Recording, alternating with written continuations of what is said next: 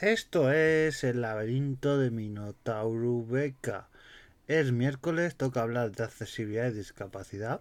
Y hoy, antes de empezar a hablar del tema de hoy, le voy a dar las gracias a Mastrompa, que fue uno de los que me pasó eh, este tema, me lo sugirió y he investigado un poquito más. Y es que es un tema fascinante. Vamos a aprovechar, ya que hablamos del tema, de hacer debate, de qué nos parece y todo. Pero es que vamos a hablar exactamente de Neur que de Ode, que es un pueblo de un municipio de Alemania, eh, en, el, municipio de, de Stied,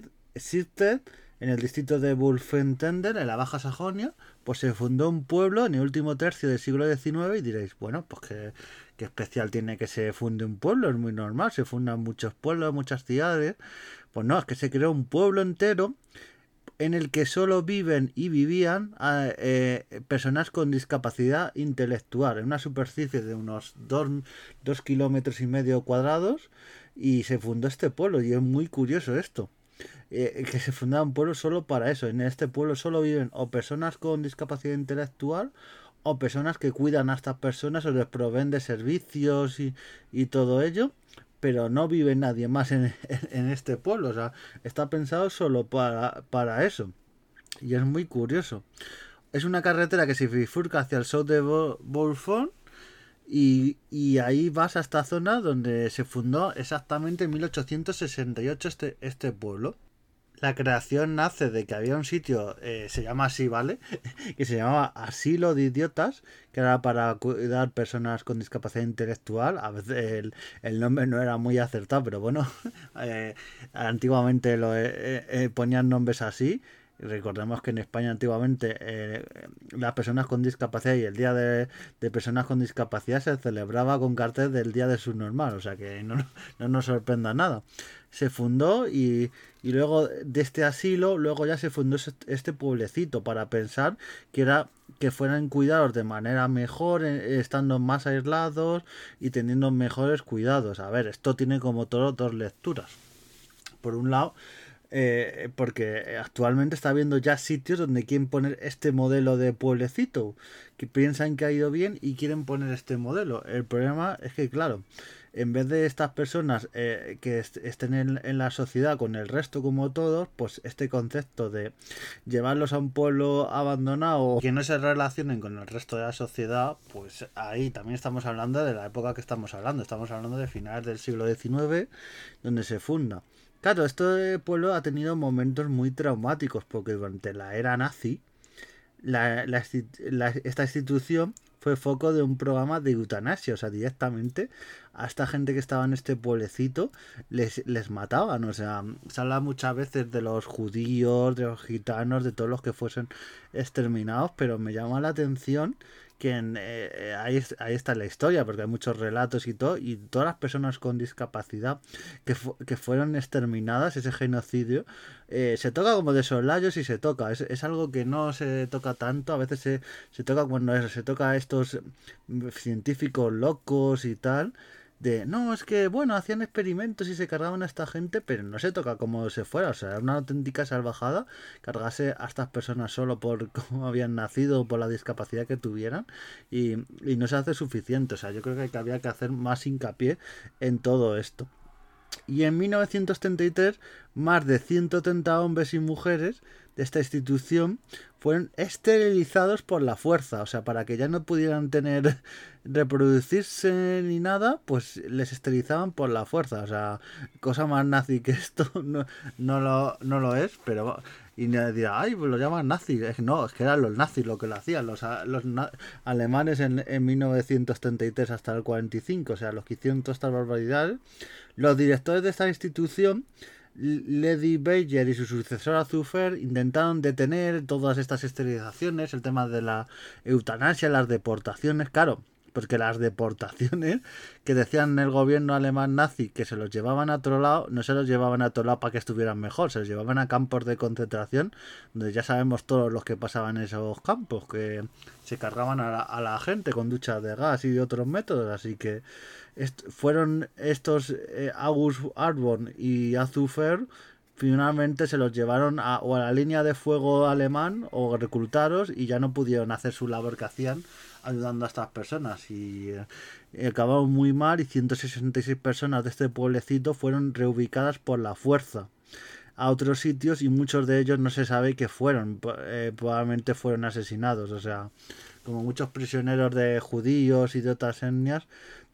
pasó que se llevaron a los campos de concentración y nunca más se supo de ellos, pues aquí prácticamente pasó con estas personas esto, este pueblecito donde no podemos cuestionar no el concepto de que del pueblo en sí de que les traten sea un pueblo solo con personas con discapacidad intelectual y los que le cuidan son solo los que viven en este pueblo, pero toda la barbaridad que pasaron, todo lo que... Eh, eh, cómo les exterminaron, o sea, es una barbaridad y yo creo que esta historia es muy poco conocida. Eh, la iba a traer algún lunes y tal también, pero bueno, aquí en los miércoles también para eso, recalcar también la necesidad de reivindicar estas cosas, porque igual que en otros hechos, si cuando pasan estas eh, lo reivindicamos, porque las personas con discapacidad, estas matanzas y estas cosas que ha habido, pasan desapercibidas y nadie prácticamente se entera ni nada. Y bueno, lo vemos como lo ven alguna vez, no, es que como mataban a judíos y gitanos y tal, pues también es normal que se cargan esto y dan tanta importancia y tal, o sea, es una barbaridad, era una barbaridad lo de los judíos, lo de los gitanos, también lo de las personas con discapacidad, todas las eh, barbaridades que hicieron los nazis y, y realmente... Por cierto, hay un cómic que los cómics muchas veces nos pensamos que son eh, bueno, a veces eh, me gusta, esto, no me gusta mucho que a los cómics cuando son un poco más profundos les llaman novela gráfica y todo ello, pero es un cómic igual y pueden ser historias muy profundas. Pues hay un cómic creado por Mike, Michael Ross que se llama Aprendiendo a caer y cuenta toda la historia más actual, ¿vale? Eh, de toda esta gente, cómo vivían, o sea, todo lo que, lo que pasan en este pueblecito, cómo son tratados, las relaciones sociales, tal, con humor también, con situaciones más dramáticas, o sea, lo, lo, cuenta y bueno, está bastante bien. Y os recomiendo si podéis leer este cómic, que los cómics también son lectura y cultura. Claro, este pueblo y todo lo que significa ha tenido mucho debate, sobre todo en los últimos años, porque mucha gente lo critica, pero claro, lo que dicen es que en Berlín el autor de este cómic, Mike Ross, que en Berlín es un, en un centro para personas con discapacidad, estas personas no pueden salir del centro sin estar acompañadas por el tráfico y todos los condicionantes. Y en este pueblecito, pues van a su aire, van, van ahí ellos solo con amigos y van a su aire o con los cuidadores que hay en este centro. Recordemos que solo hay en este pueblecito personas con discapacidad intelectual o personas que les ayudan. O sea, no, no hay un, un, alguien que se haya comprado una casita y viva allí, porque no se puede. Es solo para personas con discapacidad o personas que les cuidan. Por eso el detalle y este debate que está suscitando. Yo creo que a mí mi, mi opinión personal que la voy a dar, eh, creo que no me gusta este concepto porque puede bueno ya viendo ya está habiendo países que lo, se lo están planteando crear pueblecitos sociedades así y en vez de integrar a las personas con discapacidad, ya sea intelectual, ya sea con discapacidad de movilidad reducida, ceguera, audiovisual, eh, auditiva, la que sea, pues en vez de, de poner los medios la sociedad en sí, pues lo que hacen es crear pueblecitos donde se llevan a estas personas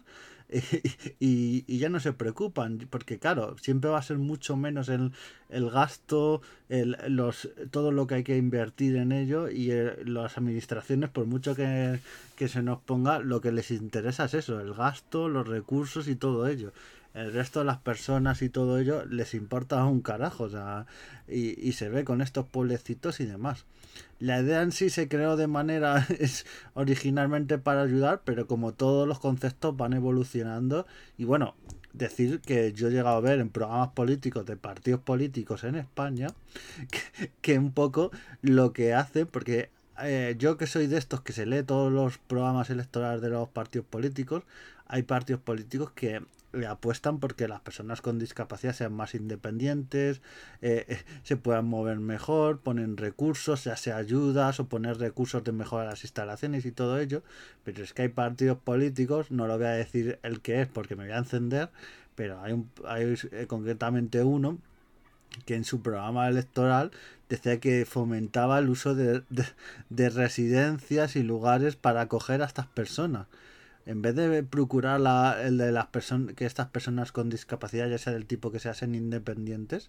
pues, pues les aíslan, que solo se, se traten entre ellos y tal. A ver, está. A ver, entre ellos pueden hacer amistad y todo, pero tienen que saber relacionarse con otras personas, el mundo. Y cuando dicen, no, es que el mundo es muy hostil a ellos. Claro, si los metes en una burbujita, en un pueblo donde solo se relacionan con ellos, pero si les metes en una ciudad y le pones los recursos para que encuentren un trabajo, se relacionen, vayan al cine, conozcan a otras personas, pues. Eh, pero si empiezas a aislarlo y demás y tomar estas iniciativas, así que este pueblecito, aquí os lo dejo para que lo sepáis la historia, tanto el pueblecito como el, el cómic, que os lo recomiendo muchísimo, yo lo he podido ver y es que es una pasada, aprendiendo a caer, un cómic que es una auténtica pasada y el pueblecito Neurquedode. ¿Vale? que ah, eh, mi duda es, claro, yo creo que este pueblo cuando intentes entrar, eh, eh, por lo que he leído y todo, no te dejan entrar, porque el, autor del cómic le dejaron entrar para hacer, es un cómic que le encargaron, el, el antiguo presidente de esta fundación del pueblecito, pero no puedes ir tranquilamente con el coche y entrar y, y tomarte un zumito o lo que sea. Así que ahí os dejo y bueno, mi reflexión final, eso, de que quizá estos pueblecitos pueden ser una cosa peligrosa. Hay que hacer que estas personas con discapacidad se integren, poner los medios y tal, y en vez de eso no ir a lo fácil, que es a veces este tipo de cosas y igual que digo los pueblecitos por residencia, meterlos en residencia y a que no molesten. Pues no, eso no es la solución, hay que adaptar las cosas, ya sea de manera física, de manera audiovisual. Y, y por mucho que no, te, que no le gustan los políticos, hay que hacerlo. Así que nos vemos en siguientes podcasts y adiós.